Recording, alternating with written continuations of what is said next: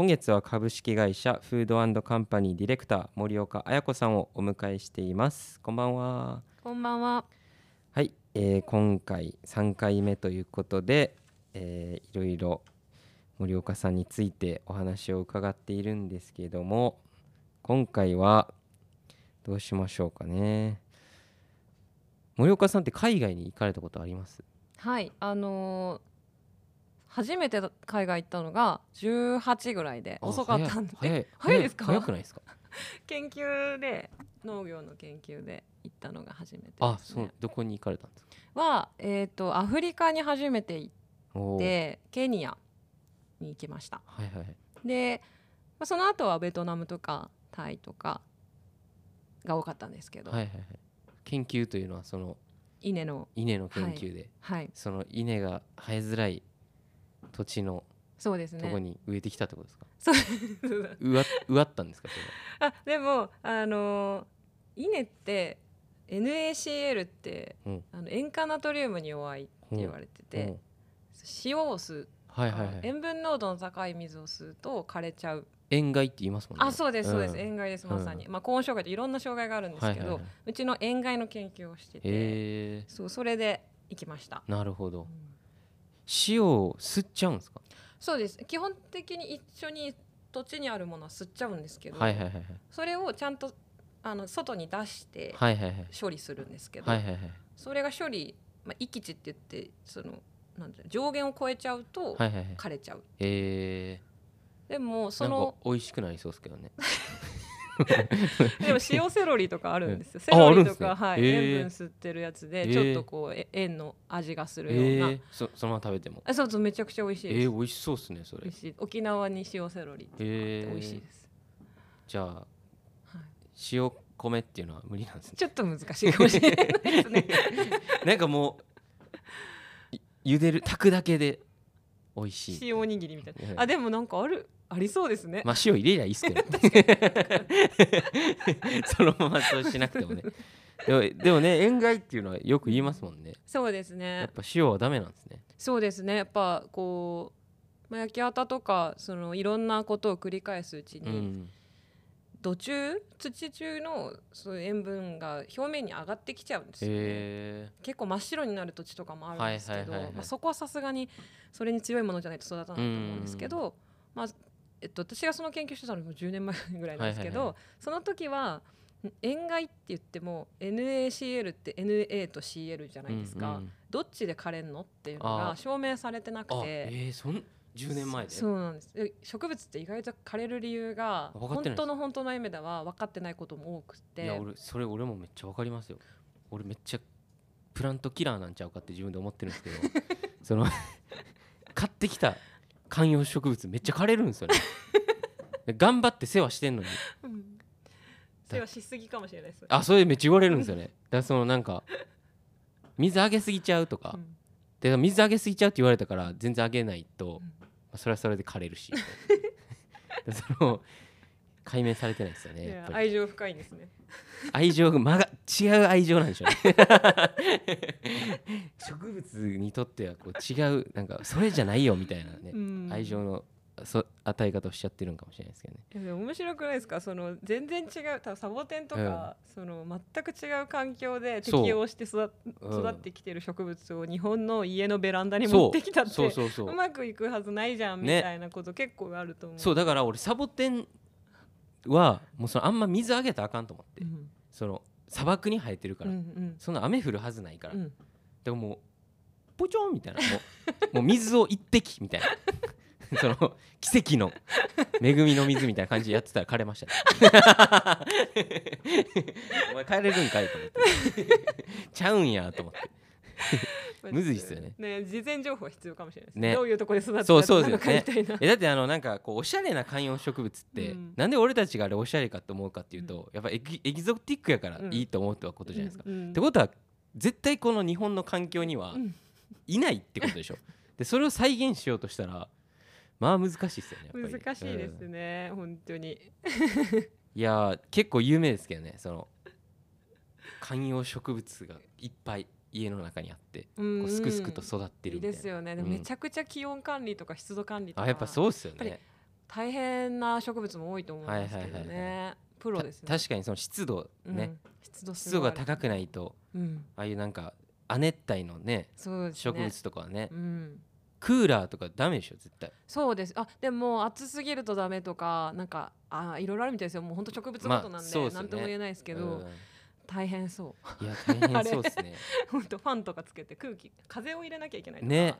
風吹かないと自然の環境と違うから、はいはいはい。風が入らないと結構枯れるっていうのは言われますね。でもなんかずっと風当たってたらだダメなんダメですね。エアコンのの風当て続けたらあのエアなんていうかよくなんだろう枯れちゃう、うん、ひ表面から枯れちゃいます。いやでも俺もう今もう絶賛エアコンの風ずっと当たってるやついますね。うんかわいそう。強く生きろ。強く生きろって思ってるんですけど。でもなんかいいけてんすよそいつは、すごい。うん、強いんですね風に。なんかもしそこでうん。へこたれてたらもちろん移動させますけど。その今んとこ合ってるのかもしれない。いいけてんすよ。そうこういうとこがダメなんかもしれない。まあちょっとどうでもいいですね。いや でもそうやってなんかね植物もいろんなところに適応しててそうでもだからこそ結構その何年スパンとかじゃないですけどやっぱ変わってくですよね。日本のこの環境に適応して確かにね。なんかそれでで枯れてたはずのものが枯れなくなったりとかみたいなこともまあいきなり全部変わるとかはないですけど、うん徐々に適応していくっていうのはすごい面白いなと思って見てて。でもしかしたらね50年後にはうん。気候も変わって、うん。日本の森がね、うん。マレーシアの森みたいになってる可能性もあるってことですね。いやめちゃめちゃあると思いねます、やっぱ雨量がすごい高くなると、はいはいはい。まあなんか結構スコール多いじゃないですか。そうですね。鳴らすとそんな雨量上がってないかもしれないですけど、うんうんやっ一気に降るっていう。ぱりああいうのってねどんどん根っこの状態とかも根っこが深ければ深いほど雨がたくさん降って土砂が崩れてもそんなに動じないけど、浅いものとかはやっぱすぐ倒れちゃったはいりするんで、そうういうう人はそういう人っていうか そういう植物は滅んでいきみたいな。そうそうそうそう。なるほどね。でなんかまあ、よく言われるのは、うん。その森の状態も結構こう戦後にとかそのいろんな土砂崩れの時にこう山が剥げちゃうじゃないですか、はいはいはい。その時に結構植え替えたりして、うん。杉とかヒノキとかたくさん植えた時代があったんですけど、そこで育ってきた杉とかヒノキがだいたい50から70歳ぐらいにまあ樹齢がなっていて。へででも林業本当は植えた木で杉とかヒノキでその木材用の木なんでーうん。あの切らなきゃいけない、うんうんで切ったらなんか日が光が入るんでまた新しい木を植えはいはいはてこう育てていはいはいはい。くしその別の低木というかし下下草的な、うんうんその植物たちもも光が入るからもっと元気になるみたいなはいはいはい。風にちゃんと循環させていかないといけないんですけど、ううん。切り手が本当に今いなくて、えーいわゆる木こりさん。えそうそう。木こりさんはまあ木材ってめちゃくちゃ今安くて、ーはいはいはい。全然お金にならないとかもあるしやっぱり危険な仕事、はいはいすごいね。一番そのなんだろう事故がすごい多い職業で、うん。あの一次産業の中でも。あそうなんですね。そうやっぱり倒れてきちゃって当たったりとか、うん。あと人数2人組で出るんですけど。え？林木を倒すのに？そうそうそう。1人で行っちゃったりとかすると当たって倒れても誰も気づかないとか、ね。まあ、あとその役割分担があって切った木を下ろし山から下ろさなきゃいけないのそうでですよね。それをこうまたそれ二人でやるんですか？そうなんですよ。切った木をこう何分割かにしてトラックに積んであーはいはい。下ろすんですけど、とか。めちゃくちゃ大変じゃないですか。めっちゃ大変ですよ、ねやっぱもう本当木材は大変、ええ。うん。まあ、機械とかもちろんまあ昔より進化はしてるけど使えるんですけうんこの森をの木を切るために道を作るんですよね、はいはいはい。最初に。それとかもやっぱすごい大変で。そうですよねでその道のつくこれちょっと話し始めると止まらないんですけど あの道を作る時ってうん。水流を切っちゃいけないっていうルールがあって、ほ水流を切るうん。と土砂、あ水が出やすくなるので土砂崩れになりやうすとか、はいいはいはいはい。でそういうのってめちゃくちゃみんな勘、まあ、勘というか現場の勘。え？だからちゃんと裏付けがあるんですけどなんかえ？そういうのま見てないんですか？なんかで調べたりしてないってことですか？あもちろんその地形を見てなんかここがこうでこうでこうではいはいはいみたい。な、彼らにはこうあああるんだけど、うん。まあでも勘なんですね。うんなんか最後は勘みたいなこと言ってたけど、へー。まあ、ちょっといろんな人がいるからあれですけど、はいはいあのそう水流を切らないように、へー。職人技ですよね。そうね。こ道を作って、うん。でそこから木切った木をこう上にあのへー。町に下ろしていく。製製材するために持っていくんですけど、はい。やっぱりなんかそこもまあ、話を戻すとその樹齢が50歳か70歳になってくると、うん。まあ、一番切切れる時期なんですけど、うん。おじいちゃんになっていくんで木が、はいはいはいあのだけど杉とかヒノキって根が浅いので、うん。すごい倒れやすいんですよね。はいはいはいはい。で土砂崩れとかやっぱなりやすかったりするんで、へまあ、そういう森を、あのーまた杉ヒノキ切った後に杉ヒノキを植えて同じこと繰り返すのか、うん。元の森に戻す活動とかもあったりしてなんかまあ森もねすごいあの今新ちょっと課題を抱えて取り組んでる人も増えてきてるなっていうのが。えそれは誰が決めてるんですか？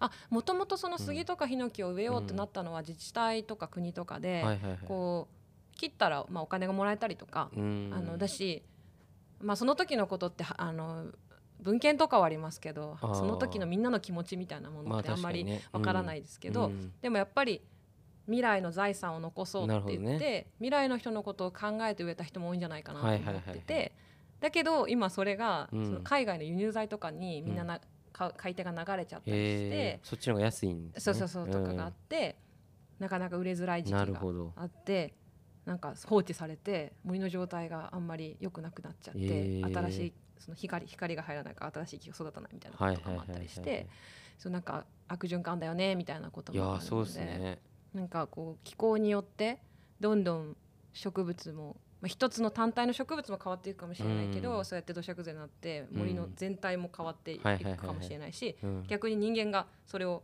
元に戻す形なのかうん。進化させる形なのかで、うん。こう変えていくみたいな、適応させていくみたいなのは、なんかこうそれぞれの分野でみんな考えてうんなるほどね絶対気候はやっぱり変わっていくと思うので、うんうん。プラスかマイナスかわからないけど、はいはいはい。はい変わっていくと思うので、やっうんぱ適応していかないといけないなっていうのはどの業あの一次産業もそうっすね。みんな課題になってます、ね。えその輸入材の方が安いっていうのはその他のその第一次産業のまあいろいろあると思うんですけど例えば魚とかうんうん。肉とかうん。野菜とか全部輸入した方が安いんですか今今はいろいろですけど、うんやっぱり日本ってあの面積が小さかったり山が多いので、うん。あの大規模農業とか大規模大規模林業はできないです、はいはいはいはいでまあ、ドイツとかの,、うん。あのデンマークとかうん。イメージすると、お丘でなんだろうガッと一気にやりやすいっていうかそうなると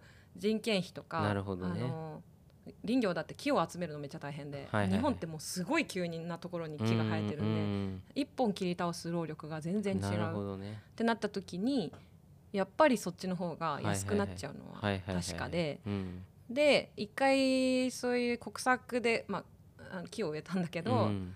海外の方が安いから海外のやつ買おうみたいな流れができちゃった時とかはやっぱりねそっちに流れてっていうで、うん。それはそれでいいんですかね？そのじゃあ安くてじゃあその林業は林業がやりやすいうん。土地を持ってる国に任してうん。日本はそっちから買うみたいなんでいいんですかね？まあなんか本当に地球一個って考えるとえたら役割分担みたいな考え方もあると思うんだけど、うん今やっぱ国の単位になってたりするので、外の材料外の素材に頼っちゃうっていうのはやっぱりなんか何かしらうん。ストップした時うん。に自分たちで自分たちのこう例えば食べるものを賄えないっていうのはやっぱり不便が多いというかなんかコントロールされてしまうことになるのうんでうん。まあ本当の究極は自分で作れるのが一番ですよね。まあそうですよね。それだってそのその木材が何に必要とされてるかっていうのもありますし、ね、そのその木材が必要とされてるパーセンテージも多分ずっと変わっていってるし、うんうん。昔に比べてね、うん。多分その昔の50年前70年前植えた人たちはね、うん。木材最強と思ってねやってたけど今はもう多分もっといろんなねうん。素材があったりとかね、うん。木材以外使ったりとかもしてると思うし。いうんうん。やでもなんかねそこはなんか実際その地球っていうねうん。もので考えたら全然それでいいなって思うけど、ね、人間の社会としてね、考えた時にねうん。じゃあ日本と国のねうん。として考えたらちょっと怖い感じしますよね、うん。なんかね、本当村単位でもあるなって思ってて、うん、例えばなんかその、まあ、助け合いの精神がはい。大事だけど、それの前になんか例えば最近孤立したりするじゃないですかあのうん土砂崩れで木が倒れてそこの村に行けませんみたいな、でも食料が足りませんみたういな、ん。でそれって起こっちゃうしみんなで助け合うべきだけど、うん。なんかそうなった時に例えば食料は全部地球の裏側に任せてあるんですってなって、ね。持ってこなきゃみたいになった時、確かにね。そんな待てないよみたいなこととかあるでも、きうん、極論ですけうんど。確かにね。だったらなんかちょっとでも自分たちでできる範囲で賄えた方がなんかこう自然な感じがするといやだってもしですよその今東京にわかんないけどもう未曾有の大災害が起こったら、うん。ままあ死にますよね。もうまあ食えないですよね。だって水もないし。うん。だって水なんか手に入れれないじゃないですか、うん。近くの公園のうん。ため池みたいなうんで食べ物なんか生えてないでしょ、うん。コンクリートばっかりでね、でそのスーパーにあるような食べ物すぐなくなるし、っうん。そうなんです、て考えたらね、うん。確かにね、うん。そうなんです、なんかそういう人に俺会ったことありますね。なんかそれがもう怖くてうん。もう俺は全部飼ったみたいな。なんかその家をすごい離れたところに飼って、うん。でもう牛とうん。鳥とうん畑とみたいな,、なんかうん。俺は何があってもうん。ここだけでこう何うん。生きていけるようなうん。ようにしましたって言うん。ってる人いました。うね、んうん。ねすごい。農家さんとかもやっぱりいらっしゃいますああそのあの自分で賄える範囲はいはいはい。で生きていくっうんて決める人もいるなって思ってて、DIY ですよね。究極のね。そうそうそう。まあでも逆にそれもすごい素敵な選択だけど、やっうんぱりそうなってくると自分しか助かんなくなってきちそうゃうかそうなんらですよね、うん。それはそれでよくてだけどやっぱりまあ反自分の大切な友人とかをうん守りたいし、うん。ってなってくるとやっぱりある程度の社会性といそううかね。みんなでその仕組みを考えていくうんっていうことは必要かなと思ってて、そうそうそう。だってこんなサラリーマンいらないでしょ。ねえ絶対何もしてないやん。そのもう言い方悪いけど。もう絶対こう Slack にねえなんかやってますみたいなやつ絶対いっぱいいるやん。そのなんかね。大学そ行ってうん。大学4年間遊んでででもそいつらはそいつらっていうかまあ 俺もめっちゃ思うけどうん音楽って必要かなってうん。思うことって多分ミュージシャン一番思ってると思っててうん。すごいミュージシャンって音楽大好きやけどうん。すごいやっぱ音楽が一番ってなっちゃう。うん。その人生の中でそれが占めちゃうし。うん。でもなんかふと外をし開けばうん。音楽って娯楽の一個やしうん。その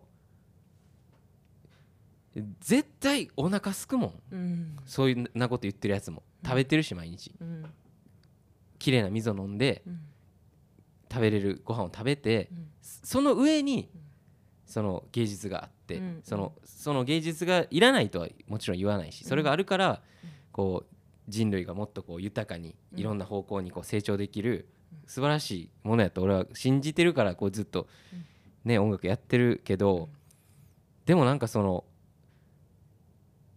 こんないいるかなって思うよね。そのなんかそのどうでもいいって言ったらおかしいけど、そのなんか特に今ねチャット GPT とか出てきて、うんうん。で AI がすごい仕事できる。うん。ででじゃあそのこう俺たちやってるこの経済活動って、まあ、その生きていくためにやってる部分が結構多い、まあ、大きいゲームみたいな。うんって考えた時になんかもうちょっと俺たちみたいな若い人たちを、そういうなんかさっき言ってた林業の着る人がいないとか、うんうん。そのもうちょっと俺たちが生きていきやすいうん。なんだろうねこう安心できる、もうちょっといい社会というかうん。もうちょっとこうなんかセーフティーな社会みたいなのを、うんなんかこう作り上げれるうん。イメージとうん。それだけのなんだろうパワーとうん。経済力とみたいなのがあったら、なんかもうちょっと違う働き方できそうやんね。うん。ってすごい思うんですよ、うん。うん。じゃあ例えば俺朝起きて、うんわかんないけど10時から12時までうん。畑ちょっと行きますみたいな、うんうん。でわかんないけど水まきますみたいな、うん。で帰ってきてからミュージシャンやりますでもいいじゃないですか、うんうん。でそこがその限界の80歳のおじいちゃんがうん。水まくのと、ん。俺が水まくのと、うん。全然俺がやった方が簡単やし。楽しいしみたいうん。な、ねその限界の人腰痛いね みたいなより全然スッてできるしみたいなうん。なんかそういうなんかもうちょっとサブスクみたいなうん。感じでこう社会のうん。役割を分担するみたいなうん。できないんかなと思うんですよね。うんうんうんうん。本当にねなんか一次産業の従事者はやっぱりすご高齢のね高齢化も絶対そうじゃないですか。ね言われてて。だけどすまあ私もその毎日畑にいるわけじゃないので、あの週1は行くようにはしてるんですけど、うん。でもやっぱりそこで働くってこととちょっと違う。からやっぱりそこで働く人ももちろんその畑が収入源だから、うん。自分たちの仕事場、うんうんうんうん。聖なる仕事場だけどやっぱりある程度開いて、うん。こういう私たちみたいな関わりたいうん。気持ちである若者とかをこう受け入れていくよううなん。仕組みはちゃんと作っていった方がいいと思うし、ねなんかそれによって私はやっぱりすごいクリエイティブだなって思っててその農一次産業って、うん。やっぱりなんだろう自然とと知恵？知恵の結晶うんみたいなところがあるんで、そこは伝承されなかったらね終わっちゃいますもうん。ね、そこで。そうそう。でだしそれが、まあ、さっきゆうとさんの言ってたように音楽うん。とかその表現っていうものにもすごく大きく関わっていくんじゃないかなって思ってるし、だって音楽なんて最初はそういう感じでしたもんね。うん大地の恵みとかうね、ん。そういうそういうのを参照したりとか、うんうん。なんかそういうとこから来てるわけじゃないですか、うん。全部。うん。どうします？俺の次のアルバムが全部土風。みたいな。いやそれも素敵だと思いますよ、はい ね、まあじゃあそんなところで今週も終わりにしましょう。ちょっと話しすぎました。じゃあ、えー最後に一曲お届けしてお別れしたいと思います。はい、えーバルミングタイガーでセクシー抜き分